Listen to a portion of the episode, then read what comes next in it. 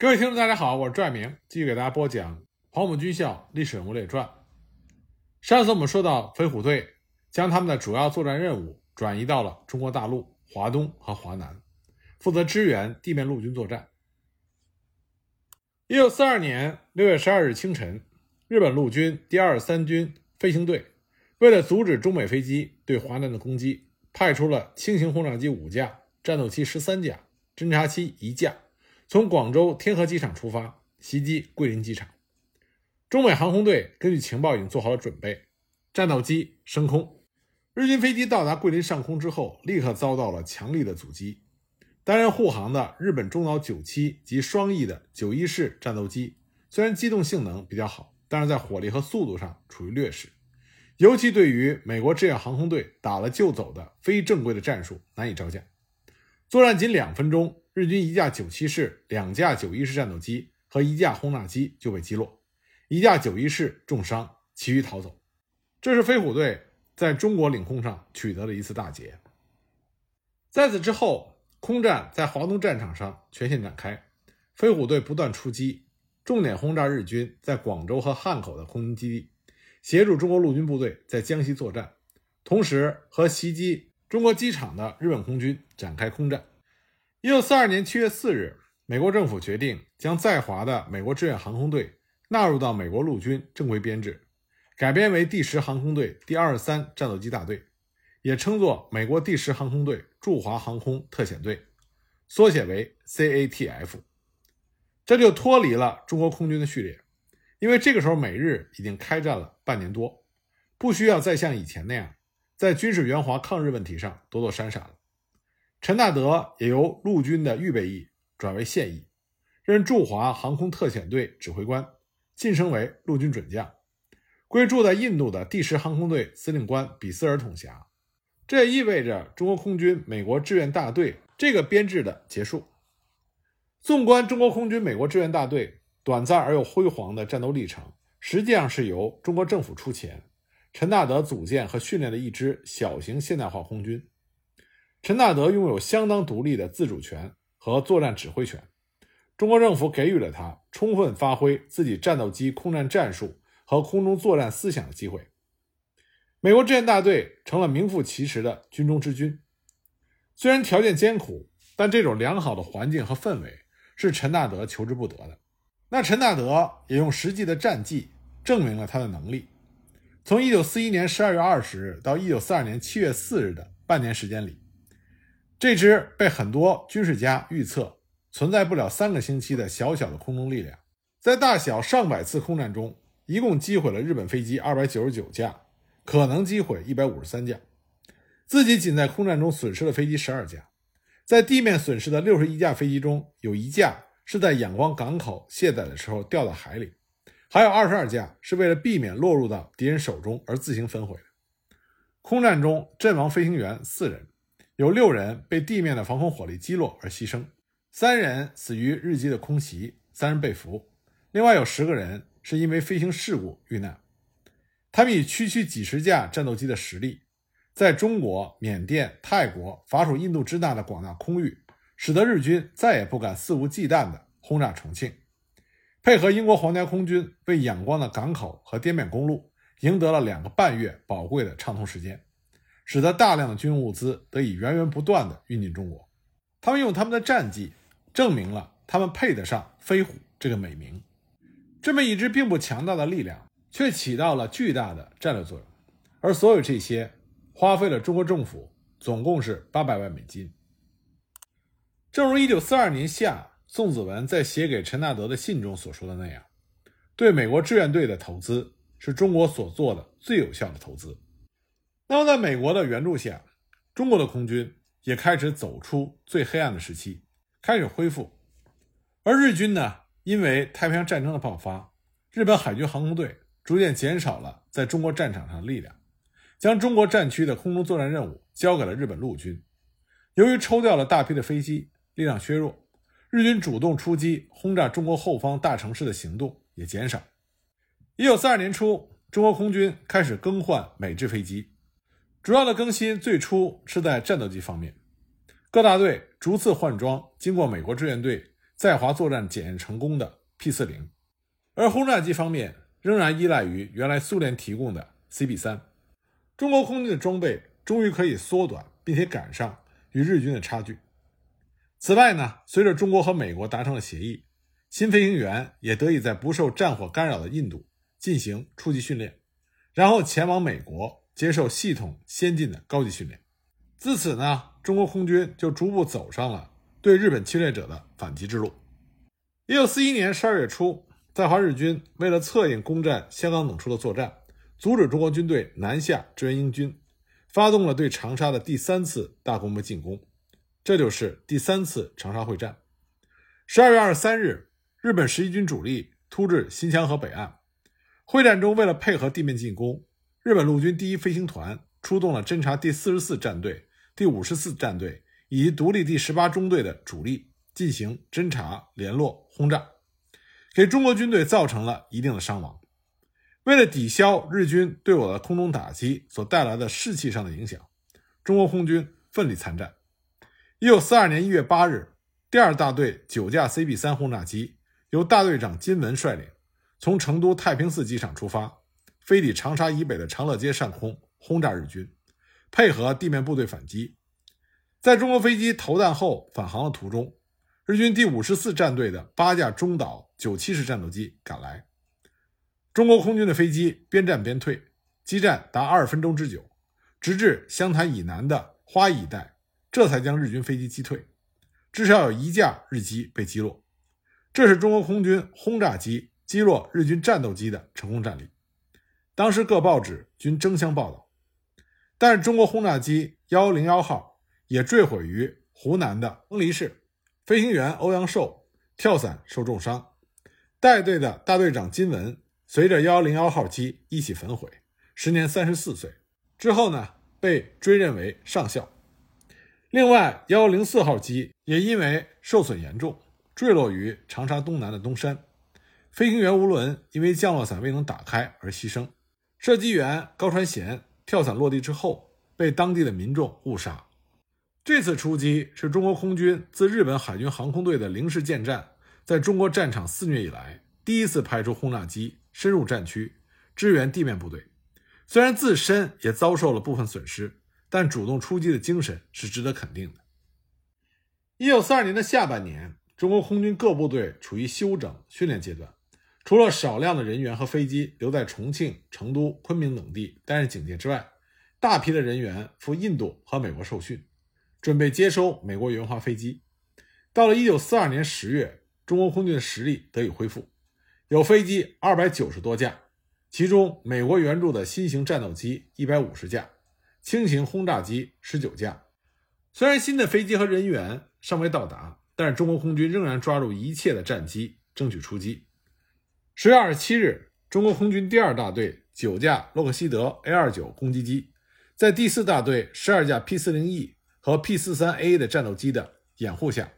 由成都起飞，经安康轰炸日本陆军航空队位于运城的重要设施。A 二十九由成都起飞，经过安康。与 P 四三 A 会合的时候，由于李向阳大队长率领的 P 四三 A 接到误报，早起飞了十五分钟，因而无法与 A 二九会合。不过，李向阳大队长仍然率领着机群尾随 A 二九机群，直到运城上空，然后迎头赶上了 A 二九，提早飞往汉中降落。这次轰炸摧毁了日军侦察机一架，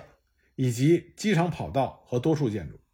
也是中国空军在一九四二年下半年的首次出击，也是日本零式战斗机在中国天空上出现两年之后，中国空军首次前往轰炸敌战区的任务。此时的中国空军正在美国的帮助下，处于恢复训练的阶段。随着美国陆军航空队驻华特遣队，也就是 CATF 的成立，中国战场上的空中战场开始发生了重大转折。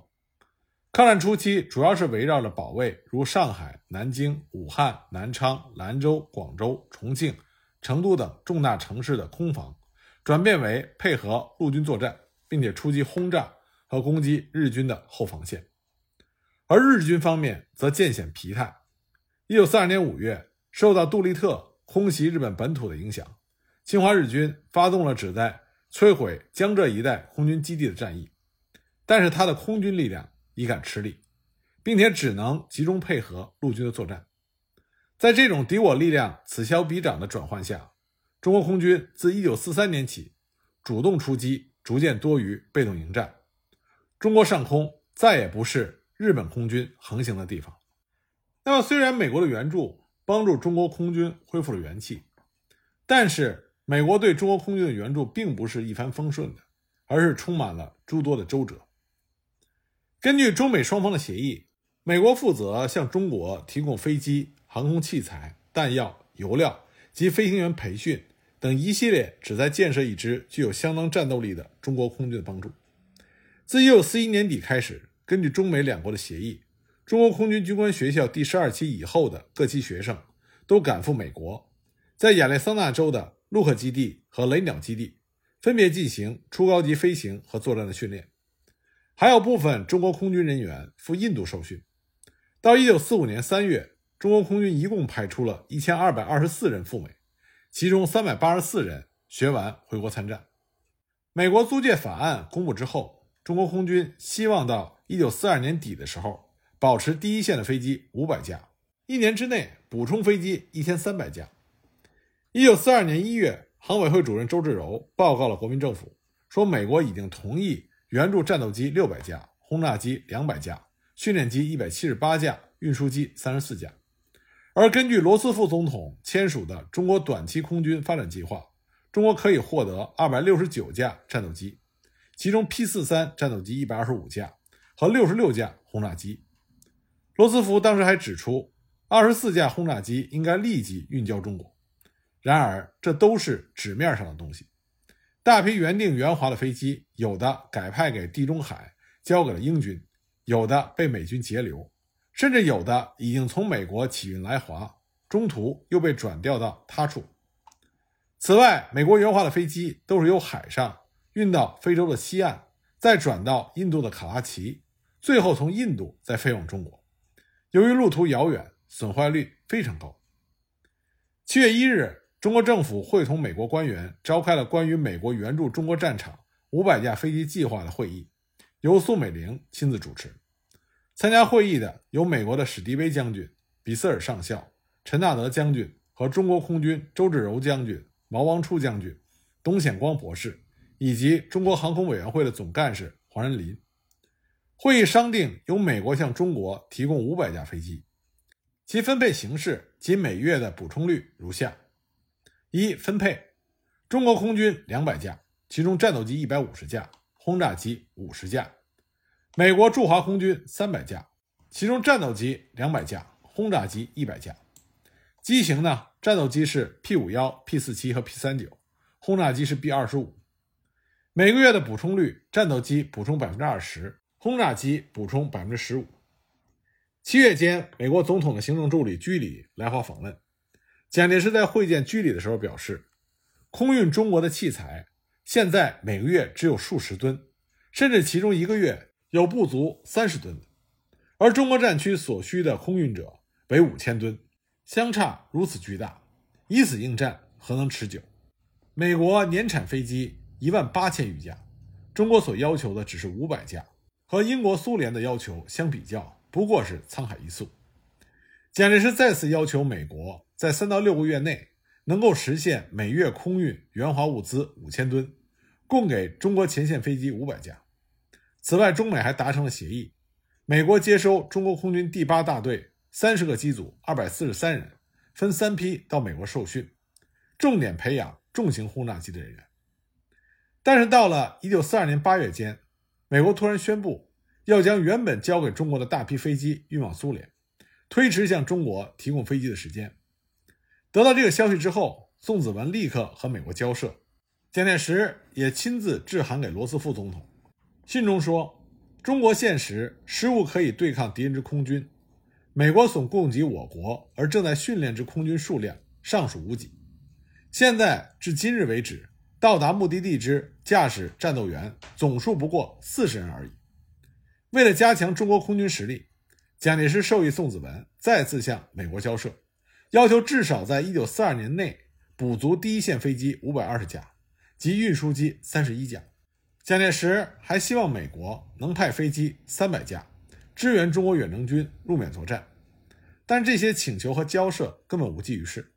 直到1942年底，中国才收到美国轰炸机十九架，战斗机一百五十架。1943年1月6日，中国空军向美国军火分配委员会申请代购飞机九百八十四架，其中战斗机三百七十架，轰炸机两百架，运输机九十架，教练机三百二十四架。作战飞机年补充总数为一千四百七十架，但是美方不予同意。经过长期的协商，一九四三年四月二十一日，美国方面终于有了新的答复。罗斯福致电给蒋介石，表示美国将尽快的拨给中国四百五十六架飞机。但是到了六月十七日，美国陆军航空队驻华特遣队收到了仅有五架运输机。一九四三年五月十二日到二十三日。美、英、中等国代表在华盛顿召开了三叉戟会议，讨论反攻缅甸的战略。宋子文代表蒋介石提出，六到八个月空运来华物资将全部交给驻华美军航空队，以保证陈纳德的作战计划可以实行。罗斯福在接见宋子文的时候表示，自七月一日起，空运援华的物资将增至七千吨，其中四千七百吨交给驻华美军航空队。两千吨供应给中国陆军，三百吨交给中国空军。在罗斯福的关照下，空运援华物资在七月以后开始增加，到了十二月达到了一万两千五百九十吨。在开罗会议上，中美双方就中国空军及中美混合团的飞机配备达成了协议。中国可代借战斗机三百二十六架，中型轰炸机一百三十四架，重型轰炸机八十四架，侦察机三十七架。一共是五百八十一架，然而后来实际代借到的仅有一百五十八架，相差了四百二十三架。到了一九四三年底为止，中国一共向美国申请代购飞机五次，一共是两千六百三十架，但实际收到的只有四百八十一架。一九四四年，中国空军为了补充消耗和发展力量，再次向美国提出要求，租载飞机。其中 P 五幺战斗机六百二十四架，B 二十五中型轰炸机三百零七架，B 二十四重型轰炸机五十四架，P 三八侦察机二十二架，C 四七运输机二十五架。但是美国方面只是同意在一九四四年下半年提供 P 五幺战斗机一百六十三架，B 二十五中型轰炸机一百架，B 二十四重型轰炸机三十五架，P 三八侦察机三十四架，C 四七运输机十架。一九四四年下半年，运到印度的美制飞机多数是被美国第十四航空队给拿走了，或被驻印美军所扣用，中国空军难以得到补充。对于中国方面的抗议，美国陆军部甚至宣布自九月份停止飞机送到印度，企图压迫中国方面让步。总之，中国空军从美国获得援助是颇为周折的。在抗战期间，中国空军一共得到了美国飞机两千三百九十四架。占此期间外购飞机的百分之五十九，其中战斗机一千零三十八架，轰炸机二百四十四架，侦察机十五架，运输机九十七架。美国飞机的性能的确比早期的苏联飞机先进，但是美国提供给中国的飞机数量远没有满足中国空军的需求，也没有达到美国政府官员多次许诺的数目，这也是事实。一九四三年一月十日。中国空军第四大队五架 P 四零 E、八架 P 四三 A 战斗机从四川凉山机场出发，轰炸湖北荆门日本陆军航空队四十四战队的基地。这是中国空军战斗机部队于一九三九年以来首次单独出川作战，这也是首次采用了美式训练的超低空轰炸法，效果颇佳，炸毁了日军飞机三架以及若干的机库和营房。但是也有两架飞机被击落，二三中队莫同分队长、二十二中队飞行员黄光润阵亡。中国空军实力的恢复和美国在华空中力量增强，这就引起了日军的极大恐慌。一九四三年二月二十七日，日本大本营陆军参谋部制定了一九四三年帝国陆军对华作战指导计划，将对中美空军的作战列为该年度中三大作战重点之一。为了摧毁中国内地的空军基地，破坏中美空军轰炸日本本土、威胁日本的企图。从1943年2月下旬起，日本陆军航空队连续派出了大批的轰炸机和战斗机，对浙江、江西、福建、湘西、湘南、广西、四川和云南等地的中美空军基地进行了袭击。中美空军奋力迎战，双方各有损失。那么在此之后的鄂西会战中，中日双方都投入了大量的航空兵力，来配合陆军的行动。日本陆军航空队在汉口、荆门等地集结了第十六、二十五、三十三、四十五、五十五、九十等战队，一共是二百四十八架飞机参战。同时呢，中国方面也集中了空中第一、第二、第四、第十一大队。以及美国陆军航空队第十四航空队，一共是一百六十五架飞机支援陆军的作战。最终呢，中国军方取得了鄂西会战的胜利。鄂西战役的大捷和中美空军的参战是分不开的。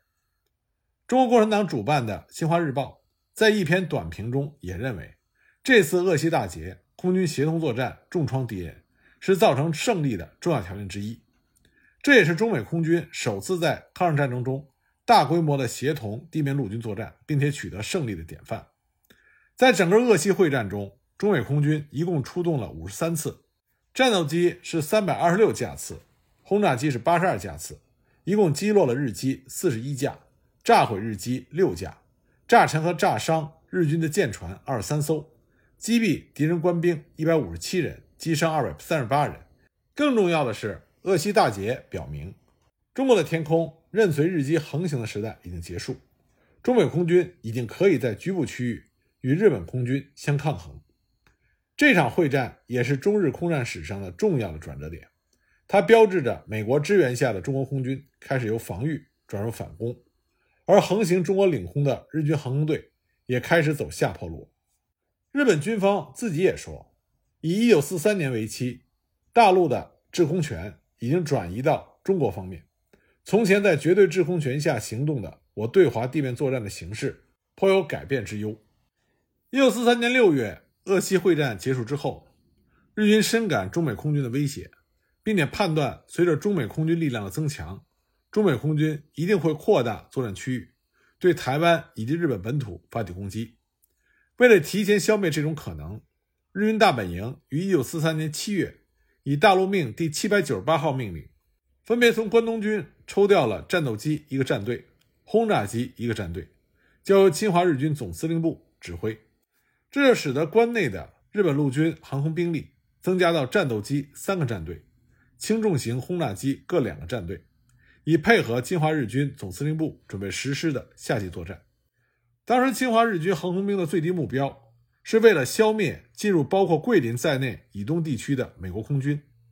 然而，执行作战任务的日本第三飞行师团则认为此举未必容易，并且并没有充分的把握。那么，中美这边也将空军兵力进行了重新的部署。从六月下旬起，中国空军和美国第十四航空队主力前出至桂林、零陵、衡阳机场。从七月起，中美空军频繁的活动，严重威胁了日本在华南乃至越南的交通线，而日本陆军明显感觉到。他们的空中优势逐渐被削弱。